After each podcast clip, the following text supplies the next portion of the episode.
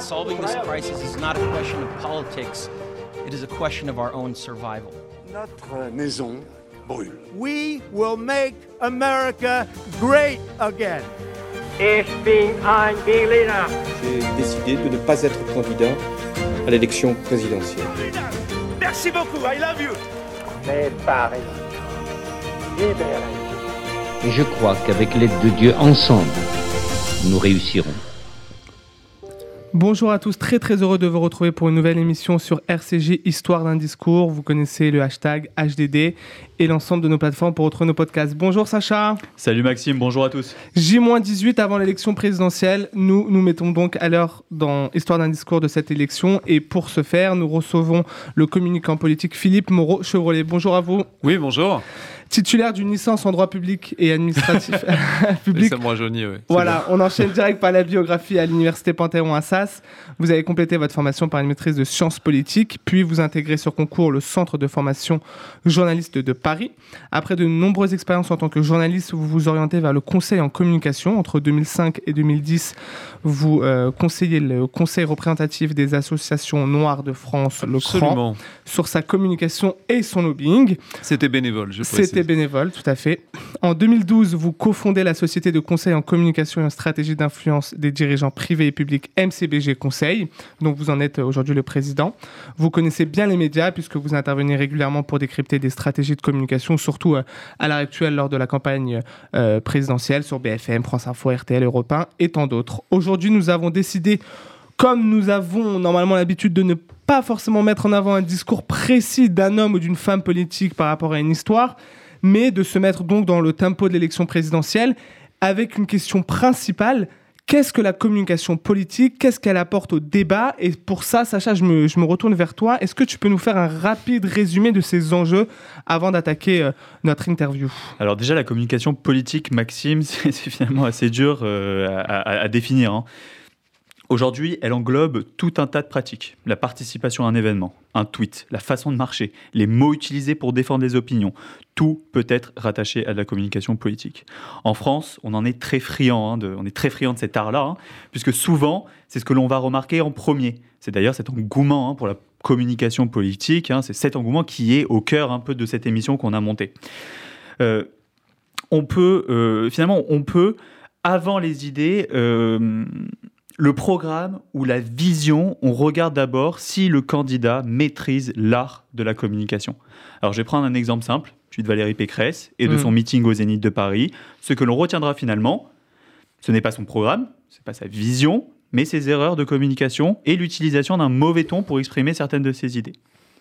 Les retombées médiatiques de ce meeting montrent très clairement à quel point les Français sont attachés à la communication. Si bien que les candidats hein, n'ont plus aucun scrupule à s'afficher sur les réseaux pour montrer qu'ils maîtrisent les codes, quitte à ne jamais parler de leur programme ou en tout cas très vaguement. Évidemment, cet engouement hein, pour, la, pour, la, pour la communication politique par les Français à, euh, à ses travers finalement. Car euh, on ne se concentre pas euh, souvent, on se concentre finalement uniquement sur ça. On se concentre uniquement sur ça et une tournure de phrase erronée, un lapsus, un geste de trop et les efforts de campagne peuvent finalement s'effondrer. Certains candidats maîtrisent les codes bien mieux que d'autres. C'est le cas de Jean-Luc Mélenchon, fort sur ses appuis, hein, maîtrise, euh, parce qu'il maîtrise finalement l'art de la rhétorique. Il n'hésite pas à jouer de son talent d'orateur pour communiquer. Il propose ainsi des meetings innovants et une campagne très axée sur les réseaux. Pour terminer, je vais prendre l'exemple type, hein, l'exemple d'Emmanuel Macron, qui aujourd'hui, lui, en pleine crise avec la Russie, il prend des points dans les sondages alors qu'il ne fait pas de campagne. La crise, finalement, on peut dire que ça lui profite, en tout cas d'un point de vue électoral, puisque finalement, en fait, aux élections, ce qu'on se rend compte, c'est qu'on ne vote plus pour un candidat ou des grandes idées, mais on vote principalement pour une personne. Exactement. Merci beaucoup, euh, Sacha. On voit, Philippe Moreau-Chevrolet, que, que, vous acquiescez un petit peu sur sa description. Vous, Oui, en, oui. en tant que, que président, justement, d'une agence de communication publique, euh, politique, est-ce que vous considérez que les hommes et les femmes politiques ont enfin compris l'importance de cette communication ou il y a encore un peu de travail en France? Alors, je conseille les deux. Je conseille le privé et le public, des chefs d'entreprise comme des politiques, ce qui est assez simple, puisque je vois bien les différences de raisonnement. Euh, on a la même logique qui est de personnaliser à l'extrême les messages. Alors, la raison pour laquelle on personnalise les messages, c'est qu'on ne croit plus. euh, euh, au thème, on croit plus vraiment, euh, on ne partage plus vraiment de croyances. On a du mal à, on a une très grande défiance par rapport à tout ce qui est institutionnel. Les, les gens ont une défiance par rapport aux entreprises comme par rapport aux, aux marques politiques, entre guillemets. Et la défiance, elle est la même. Après, c'est les mêmes personnes, donc on ne peut pas séparer ça. Et la façon de réparer la défiance, c'est de recréer un lien. Et le lien passe par de la personnalité, parce que c'est comme ça que qu'on consomme aujourd'hui en grande partie l'information. On consomme des profils Facebook, des profils Twitter, on s'alimente en information auprès de gens et plus tellement auprès d'institutions. Tout ce qui est institutionnel, encore une fois, anonyme, euh, on n'y croit plus, on n'y fait plus confiance. Donc on, est sur, on a besoin de réassurance en permanence sur l'intention de l'information qui nous est donnée. Donc on va chercher la personne pour voir qui elle est, essayer de la passer au crible. Et la première chose qu'on déteste ou qu'on renie ou qu'on attaque, ça va être la personne. Donc Valérie Pécresse, on n'attaque pas son programme. Mm. Personne n'est vraiment au courant du programme de Valérie Pécresse. Euh, et Donc sur ça, vous partagez le on- constat de, Oui, oui, de Sacha en disant on vote plus plus, pour une, donc, euh, personnalité Oui.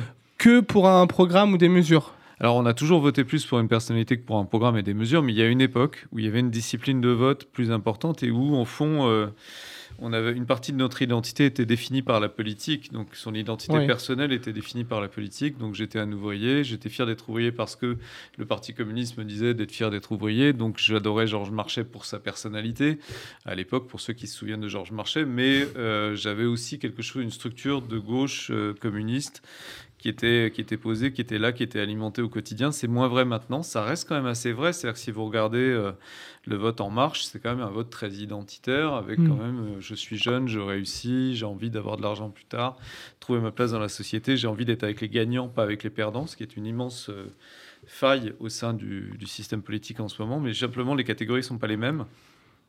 Et la façon dont on se repère dans tout ça, c'est avec les personnalités. On va se repérer après, autour d'Emmanuel, on va croire Emmanuel Macron euh, parce qu'il va synthétiser ça mieux qu'un autre. Et puis il a l'air honnête. On a besoin d'avoir des réassurances de ce type-là. Ça suffit plus l'identité aujourd'hui pour, euh, mais ça n'a jamais été vraiment suffisant. Est-ce que quel est vous votre regard sur euh, sur les nouvelles émissions de télévision qu'on qu'on voit un petit peu? J'ai vu que vous aviez publié un, article, une tribune dans, Le Monde euh, très récemment, notamment sur les nouvelles types de, nouveaux types de formats comme Magali Berda, donc beaucoup peut-être de nos auditeurs la, connaissent, qui est une la star des, des, des influenceuses sur les réseaux sociaux. L'émission de Cyril Hanouna aussi face à Baba euh, euh, bientôt euh, avec Marine Le Pen. Quel est votre regard? Est-ce que vous considérez que c'est important? Il faut pas dénigrer parce que c'est ce que disent souvent ces présentateurs ou ces producteurs. On s'adresse à un public plus jeune qui n'a pas forcément l'habitude de voter et c'est toujours intéressant. Ou au contraire, vous considérez que ça réduit ou ça réduit un petit peu la politique et, et- et le format de communication? Est-ce que vous c'est quelque chose que vous conseillerez à vos clients? Oui, oui, absolument. Moi, quand je leur conseille d'y aller, euh, tout Vous- à fait. Oui, moi, j'y vais chez Cyril Hanouna, donc j'ai aucun problème avec ça. Euh, c'est pas bien vu, euh, clairement. Euh, vous pouvez. Mais par qui c'est pas bien vu? Alors, c'est pas bien vu par La petite classe politique. Ouais, par le microcosme politique, par une partie des intellectuels, par Ouais. une partie de mes collègues. euh, qui On en fait fi rapidement de ça, non? Alors non, pas forcément. Pas forcément. Euh, bah, disons qu'il y a un choix à faire. Quoi. C'est moi, on m'a dit très clairement, si tu vas chez Cyril Hanouna, tu, tu te couperas d'un certain nombre d'émissions où tu pourrais aller. Euh, Voilà, ça n'a pas été le cas parce que mon discours est le même partout. Donc euh, je ne je, je change pas en étant chez Hanouna. c'est presque un défaut. Mais enfin, je change pas qui je suis. Quoi. Voilà, je reste Ouais. le même. Euh, donc je m'en sors, mais c'est, on, on m'en fait régulièrement reproche d'aller là-bas. Moi, j'aime bien Cyril Hanouna. Il se trouve, je l'aime bien pour des raisons purement. j'ai fait une BD sur lui qui s'appelle Le Mm, Président oui. aux arènes. Je pensais qu'il allait me l'acheter à la figure parce que c'est une BD qu'il ne décrit pas de particulièrement en termes très élogieux, qui en fait un candidat populiste à l'élection présidentielle. Alors, euh, je vais pas spoiler la fin de la BD, mais euh, il a plutôt du succès dans ce qu'il fait. Mais j'avais le sentiment quand même de l'attaquer en faisant ça, au sens, euh, bah, je, le- je valorise un truc chez lui, la politique, qui n'était pas forcément euh, quelque chose auquel il aurait pensé, puis je le décris comme quelqu'un qui va être euh, tel qu'il est. quoi. On m'a on m'a donné tous les éléments sur Mm. lui, donc euh, j'ai fait une enquête, je le connais bien. Euh, Et par vous considérez que c'est un format intéressant, sa nouvelle émission la, la pour BD, les. la BD était vraiment là-dessus et il m'a Mm. invité en plateau pour me dire qu'il trouvait que la BD était bien écrite et qu'il il se reconnaissait dedans. Euh, donc voilà, moi j'avais le sentiment, j'ai le sentiment de rencontrer quelqu'un qui est euh, euh, qui passe d'un sujet à l'autre très vite, qui est totalement connecté sur les réseaux sociaux, mais pas malhonnête dans son approche de la politique. Et son émission face à Baba, par exemple, euh, de voilà, Bah, de elle est voir très de- bien parce que il- enfin après il faut voir s'il en fait d'autres parce que il a comme il change fréquemment euh, le, le- le truc c'est que euh, le premier numéro était bien parce qu'il y avait Ouais. cinq contradicteurs vraiment radicaux et cinq amis et je trouve que l'alternance des formats marche bien parce qu'en fait sinon d'abord on s'ennuie puis ensuite il n'y a pas de raison de réduire la politique à un affrontement il, y a- il faut montrer aussi aux partisans de, de Zemmour par exemple qu'il y a des gens qui l'aiment bien Zemmour et qu'on entend les deux comme ça on crée de la confiance on crée un lieu de débat commun et puis, euh, lui, euh, il agrège les différentes communautés, ça fait de l'audience, tout le monde est assez, c'est- c'est assez, tout ça fonctionne. Alors que si vous le recevez dans une émission où vous allez le cuisiner, ce qui est le cas des émissions traditionnelles, vous avez toute la communauté euh, de Zemmour qui se braque contre l'émission, Mm. contre les journalistes, et ça crée de la dissension, ce qui n'est pas forcément une bonne manière de créer du dialogue. Après, L'intérêt de l'émission de d'Hanouna, c'est qu'on balance clairement à Zemmour. Est-ce que vous êtes, moi, je trouve que vous êtes raciste. Il lui a dit d'ailleurs. Euh, je trouve que vous êtes, vous avez un problème avec les musulmans. Euh, Pourquoi quoi? Mais je trouve ça très C'est des questions cash. C'est vrai qu'il n'y a- il pas beaucoup de, de journalistes politiques qui le font. Ah on, oui. on reprend un Il faut petit quand même qu'il y ait un espace où il y a des questions euh, qui ne soient pas euph- euphémisées, si vous voulez. Bien sûr. On reprend un petit peu le, dans l'introduction de, de Sacha, euh, qui a parlé du, du meeting de Valérie Pécresse au début de- du mois de février. Comment, en termes de communication politique, on s'en remet? Alors, sans. non, mais est-ce que Mal. vous. Voilà, est-ce que vous, alors sans forcément donner, parce que je pense qu'il y a aussi le, le secret de, des affaires, on va dire, vous avez sûrement travaillé avec des candidats ou candidates dans les précédentes élections, vous avez sûrement vécu ce genre de, de, de, de mésaventures. Comment, voilà, est-ce qu'on se fait une réunion de crise? Quels sont les. Bah, Le travail, il doit être fait en amont. Donc, euh, Ouais, le- mais là, le- c'est trop tard. bah oui, mais il a été mal fait en amont. Le, le truc pour un candidat, c'est que déjà, il faut pas partir six mois avant l'élection. ouais, scram. Euh, ça ne fonctionne pas. D'ailleurs, on le voit. Mm. Les personnes qui marchent dans cette élection, c'est Macron qui communique depuis 5 ans pour sa réélection. et c'est Marine Le Pen qui communique de la même façon depuis 4 ans pour sa réélection. Éventuellement Mélenchon qui s'est un peu cramé, mais qui est. Qui fait bête le de même scène, travail, quoi, ouais, qui est- Ouais, et puis qui travaille de Mm. manière. C'est des gens qui travaillent depuis longtemps. Voilà. Donc moi, je propose aux gens simplement de regarder qui est au deuxième tour de l'élection. Et regardez depuis combien de temps ces gens font campagne. Sur quels fondamentaux C'est à peu près les mêmes depuis 4 ans, 5 ans. Et avec euh, un personnage qui évolue dans le temps, mais qui est quand même globalement cohérent. Le- la seule euh, différence entre Mélenchon et Le Pen de ce point de vue, c'est que Marine Le Pen, elle a eu un échec en 2017, elle a appris de son échec, elle a travaillé ses faiblesses, maintenant elle présente un truc. Je ne sais pas si vous l'avez regardé euh, Ouais, bien cette sûr. semaine sur Elle a TF1. complètement changé. Mais on avait l'impression que c'est. euh, Nouvelle voilà. femme. C'est oui, a C'est une nouvelle personne. ouais. En Ouais. fait, si on m'avait dit que c'était Valérie Pécresse, si, je venais de la planète euh, Z et qu'on m'avait dit ça, c'est Valérie Pécresse, la leader de la droite, bah, j'aurais dit ouais, pas mal. On, tient. on Voilà. ferme les yeux, on écoute, on se dit, euh, oui, le, le discours a changé, même sa Bah, relation avec les journalistes a complètement changé. Ouais. euh, voilà. Mais, mais mais donc- elle a travaillé ses points Bien faibles. sûr. Soit il lui restait que cette place à prendre aussi. hein. Oui, oui, absolument. Non, on est bien d'accord. Euh, mais euh, il faut encore avoir l'intelligence de le comprendre. Mm. Le- le- Pécresse, elle a pas travaillé, son- elle, a- elle est partie trop tard. Euh, il Oui, mais fallu- mais est-ce que vous pensez que elle, c'est ça elle parle qui est- pas de manière naturelle. Ouais. Dès qu'elle arrive sur scène, on voilà, sent qu'elle va ça. être fausse. C'est quand même ça, grave. c'est- quoi. Elle, elle monte sur scène, elle regarde les journalistes, on sait déjà qu'elle va se planter. Ouais. On sent beaucoup de. C'est ce qu'on nous, on discutait même en, en Mm. interne et tout, on sent une certaine hypocrisie en fait. Si elle oublie un mot, elle est obligée de reprendre la phrase depuis Ouais, le début. voilà, joue, pas naturel. euh, non, mais parce qu'on lui a fait, tra- on l'a fait travailler comme ça. Je, je- enfin, moi, je, je pense que l'entourage a une énorme part de responsabilité. Bien sûr. On l'a fait travailler de manière pas naturelle. On lui a dit qu'il fallait qu'elle joue un personnage. On lui a dit qu'il fallait qu'elle se mette debout alors qu'elle a peut-être envie d'être assise. Elle, euh, elle, euh, elle- on lui a dit il faut que tu ralentisses ton rythme de voix pour être plus audible. Il faut que tu rendes ta voix plus grave parce que comme ça, c'est un peu là je fais du barouin, mais elle, Mm. elle a gravi sa voix. Il faut que tu aies un costume un peu large et des façons de t'habiller un peu large pour avoir la plus paysanne.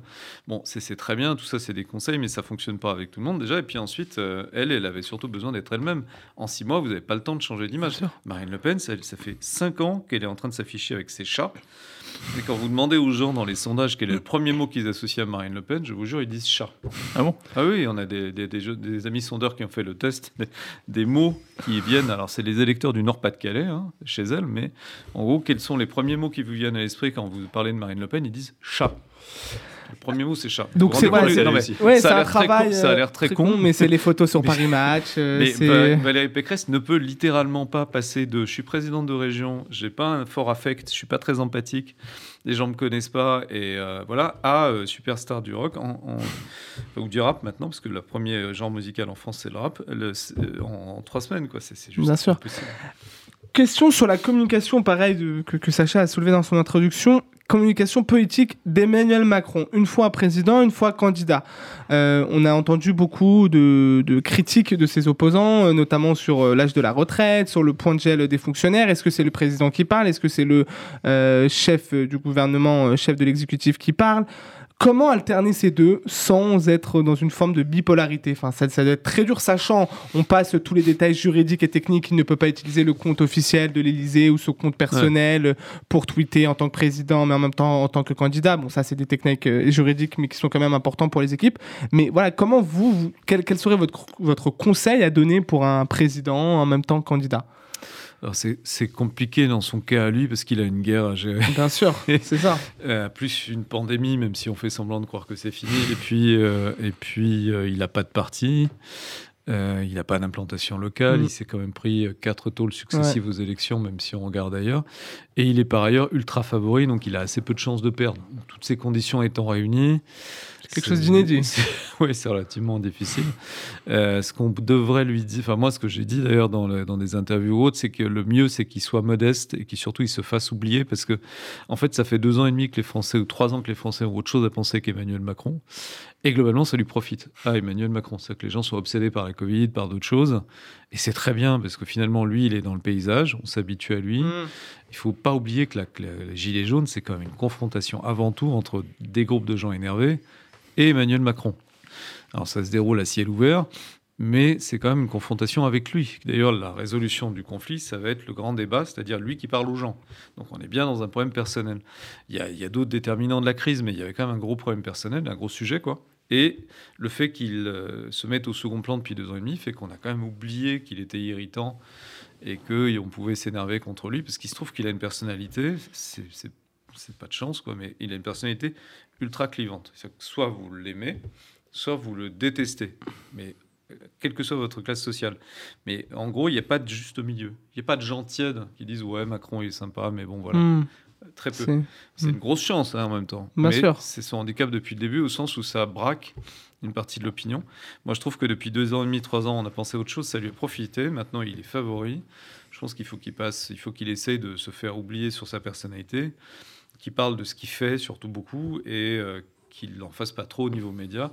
Il est assuré d'être réélu, donc c'est pas la peine de Ah surjouer oui, le truc. vous êtes sûr de, de cela? Pour vous, il n'y aura pas de surprise Ah, À 18 jours de l'élection, il a plus de 30% dans certains sondages. Euh, Ou alors les sondages se plantent complètement. Ouais.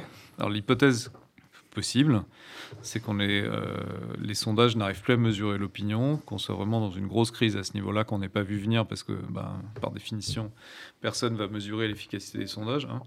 Et euh, du coup, euh, du coup, on s'en rend compte à l'élection et du coup qu'on ait vraiment une configuration différente au second tour. Là où c'est possible, c'est ou au premier tour. Là où c'est possible, c'est que personne dans le pays ne veut Macron-Le Pen. 60-70% des gens sont contre et on s'achemine quand même vers ça. Donc il est possible qu'au dernier moment, les Français se disent vraiment on n'en veut pas de votre truc et jettent les deux. Mais moi je vois pas bien sur quelle base. Attention aux surprises aux législatives aussi, ça peut être, euh, ça peut être intéressant. Un candidat comme Éric Zemmour peut euh, faire une belle percée au présidentiel et euh, une belle percée aussi aux, aux législatives. Justement, sur Éric Zemmour, comment en termes de communication politique d'un journaliste slash polémiste un candidat à l'élection présidentielle Alors au début, notamment on se souvient dans le JTTF1, on lui euh, ressassait souvent ses frasques euh, au moment de ses livres euh, sur les femmes, sur, sur différentes minorités en France. Là, on l'a enfin pris pour un candidat à l'élection présidentielle, mais voilà, en termes de transgression, de changement, c'est assez difficile à faire. Oui, alors c'est compliqué. Puis là, euh, Éric Zemmour a pour, enfin, des, des gros handicaps, c'est qu'il a une personnalité lui aussi extrêmement clivante. Mm. Il n'a pas eu le temps, contrairement à Emmanuel Macron, de l'adoucir, parce qu'Emmanuel Macron, comme Marine Le Pen, ont beaucoup travaillé leur image Mm. personnelle. Macron, il a fait McFly et Carlito essentiellement pour essayer de se faire aimer. C'est vraiment, euh, c'est aimez-moi. Donc, euh, il a, c'est pareil, c'est quelqu'un qui a conscience de ses faiblesses, donc il sait que sa personnalité n'est pas son meilleur atout marketing, donc il l'a beaucoup travaillé. Et, euh, Zemmour n'a pas eu le temps de faire ça, donc du coup, il est quand même très clivant. Les gens peuvent légitimement le détester parce qu'il a des positions par ailleurs très dures. Quand on lui écrase un œuf sur la tête, c'est le père d'un enfant handicapé qui Mm. fait, c'est pas n'importe qui. Il lui écrase l'œuf sur la tête parce que Zemmour a dit Moi, les enfants handicapés, je les mets dans des instituts spécialisés. De toute façon, c'est pas la peine de perdre notre temps à les intégrer. C'est un discours d'une violence quand on est parent d'enfants Mm. handicapés qui est euh, hallucinante parce que tout le combat des parents d'enfants handicapés, c'est précisément de les amener à l'école Hmm. comme tout le monde. Et euh, donc, il lui écrase un œuf sur la tête. C'est. euh, Ça, c'est terrible en termes de communication politique, ce bah, genre d'image. Oui, euh, oui c'est dommage parce que parce qu'au fond, vous êtes comme politique, vous êtes quand même supposé être le président de tous les Français, pas le président d'une minorité de gens excités qui veulent en finir avec les handicapés. Oui, c'est quand même un peu compliqué. C'est des messages qui manquent d'empathie. Lui, il a l'impression que c'est au fond ce qu'il pense, donc il doit le dire parce qu'il est comme ça. Mais en politique. Ça fonctionne pas complètement euh, comme ça. Il faut élaborer des messages aussi. euh, vous êtes un jour aux responsabilités. Il faut, essayer de projeter euh, ce qu'on sera quand on sera président, si on est président. Très clair, merci. En, sur la campagne de Marine Le Pen, on a ce, ce sentiment aussi, comme vous l'avez dit, qu'elle a construit son, son image pendant 5 ans. On a, on a vu aussi une séquence, il y a quoi, peut-être un mois ou deux sur CNews, quand euh, Laurence Ferrari lui dit que sa nièce Marion Maréchal rejoint la campagne euh, d'Éric Zemmour. On a senti une certaine sincérité, émotion qu'elle a laissé transparaître. Moi, j'ai trouvé ça, pour le coup, euh, plutôt euh, sincère, pas surjoué, parce qu'on vraiment on voyait, ou alors elle est très très bonne actrice. Est-ce que vous considérez que ça, c'est un bon coup de communication? Oui, et pour arriver à faire ça, il faut beaucoup, beaucoup travailler. Ça pour, être, pour, pour avoir l'air sincère au micro, il faut beaucoup travailler. Parce qu'en fait, vous prenez n'importe qui dans la rue sans préparation, vous le mettez aux 20h de TF1, vous lui, Ah vous lui oui. dites voilà, tu as 6 millions de personnes qui te regardent, vas-y, sois, sois toi-même. Il y a assez peu de chances pour que ça se passe bien. Quoi. Vous allez passer pour un débile, euh, ou alors vous allez suer, Stressé. vous allez être malhonnête, vous allez être stressé, on va se dire putain, qu'est-ce qu'il fout là? Enfin, voilà. Et donc ça demande beaucoup de maîtrise d'arriver à la fois à être euh, ce que n'arrive pas à faire Valérie Pécresse, ce qu'il lui faudrait trois ans de plus, mais euh, qu'elle aurait dû prendre, à mon sens, mais euh, c'est euh, être calme et être soi-même et en, en assumant ses défauts et en essayant d'exprimer des émotions sincères. Donc, je, probablement, probablement que ça la blesse vraiment que sa nièce euh, Hmm. mette Bon, un après, couteau dans le dos. Elle a eu un peu d'expérience avec toutes les personnes qui sont. Voilà. Oui, oui, Ou non, mais bien sûr, mais ça, avant, mais après, ça, elle a un- après, elle a été trahie 50 Bien milliards de sûr. fois. Voilà, c'est Bah, c'est la politique, ça. Le chien de son père a mangé son chat, parce que c'est une vraie histoire. c'est une vraie histoire. Elle a, elle a vécu des moments Et donc, difficiles. elle a vécu des moments difficiles. Bien sûr. Et en- Mais quand vous dites travailler, c'est quoi? C'est du média training? C'est beaucoup de média training pour apprendre à ne pas être stressé par le cadre de l'interview. Et, fait, à faire des- l'oublier. et apprendre sur le tas aussi les, les interviews. Quoi. Ouais, puis apprendre à se faire confiance, euh, à être soi-même, à pas avoir peur d'être du recul, soi-même. Euh. aussi bizarre que ça paraisse, beaucoup de politiques ont très très peur de d'être eux-mêmes hors micro. Ils pensent pas qu'ils sont, enfin ils pensent pas nécessairement qu'ils sont légitimes à être là. Enfin, Moi, le moment que je trouve toujours très difficile, et je l'ai vu hier justement dans l'émission TF1, c'est quand les candidats s'adressent pour euh, les deux minutes de convaincre, s'adressent à la caméra pour dire bon bah voilà, votez pour moi. C'était d'une Je- gênance. Non, mais je trouve que c'est Ouais. un exercice mais malaise, tellement malaise peu, difficile. Oui, mais c'est tellement difficile Ah oui, oui. d'arriver, de regarder, de fixer une caméra. On voit justement une Valérie Pécresse comme ça, hésitante, un Zemmour qui baisse la tête, un Macron qui euh, ne, ne donne pas euh, euh, un petit peu son, sa façon de parler, mais qui, qui, re- qui refait un peu le match dans le match. Donc voilà, chacun sa personnalité. Un Mélenchon très fluide, mais je trouve que c'est d'une difficulté, mais plus dur que de répondre à des questions de, de journalistes. Voilà, Bon, en tout cas, moi, c'est mon, c'est mon Bah avis. oui, oui. Et alors, pour, Pour cette génération, en tout cas, pour les nouvelles générations, ouais. comme ils ont fait énormément de face caméra, ça sera plus naturel. C'est vrai que ça sera plus na- naturel. Justement, donc là, on a fait un rapide tour de, des- candidats. Pour vous, votre, euh, on va dire votre top 3 des, des meilleurs candidats en termes de communication politique. Euh, top 3 des meilleurs candidats. euh, En termes de communication. En, termes de communication, pas de programme, d'idées. Ouais, de- non, voilà. bien sûr. Euh, à la présidentielle, je suis en train de réfléchir. On met Mélenchon quand même. Il y a beaucoup de, il y a beaucoup de candidats qui sont bien, en fait. Le, je dirais Ah, que il y la a quand même beaucoup qui sont Hidalgo, qui sont catastrophiques. Hidalgo, Pécresse, Ah oui, non, Jadot. le, le top des nuls, on arrive assez facilement Ouais. à le faire. Euh, non, mais si on prend la séance de, si on prend la séance de TF1, euh, Roussel était bon, par exemple. Ouais, il Roussel avait des punchlines, ouais. il, il a fait une bonne campagne. Donc c'est plutôt la révélation de la campagne. Ça va pas le faire décoller, mais enfin c'est ça. Euh, après, dans le top 3, je dirais, dans le, bon, il y a Macron, Marine Le Pen en deux, je dirais. Et après, la troisième place, c'est difficile à attribuer parce que j'aurais dit Zemmour il y a, avant ses ennuis, avant l'Ukraine, avant sa chute. Là, il est en train de, se, de chuter complètement. Euh, Zemmour est un bon candidat populiste, euh, mais c'est pas. euh, là, il, manque d'expérience, il Mm. le paye. Donc, ouais, je dirais Macron, Le Pen. Et Mélenchon, non? Mélenchon, Zemmour à égalité, je dirais. Le problème Mélenchon, de Mélenchon, c'est qu'il a grillé son image. à un moment donné, il était plus cohérent avec ce qu'il disait. Mm. Euh, vous pouvez pas dire ma personne est sacrée, vous pouvez Ouais. pas sortir des phrases Trop comme souvent. ça. Ouais. Ouais, ouais, il est Il toujours grillé dans, trop dans l'excès. Et voilà. Toujours dans l'excès. Bon, bah, merci beaucoup, euh, Philippe, pour ces, pour ces informations et pour ce, ce décryptage. Rendez-vous désormais sur nos réseaux sociaux. Superbe plateforme de communication politique. On voit que vous êtes euh, très actif d'ailleurs. Ouais, euh, J'ai une newsletter qui s'appelle Dirty Politics où je communique chaque semaine sur l'actualité de la semaine. ouais. Pour vous, Twitter, c'est le, la- le support phare de communication politique. Euh, oui, ça reste pour, la, pour ce qu'on appelle l'agenda setting, c'est-à-dire fixer l'agenda des médias, c'est très utile. ouais. Bien sûr, et de répondre de manière instantanée. Donc voilà, vous pouvez nous retrouver sur notre compte Histoire d'un discours ou avec le hashtag HDD euh, pour de nouvelles vidéos explicatives. Et on compte sur vous pour diffuser le plus possible. Merci à vous les auditeurs de nous suivre. Et comme dirait Valérie Giscard d'Estaing, Au revoir.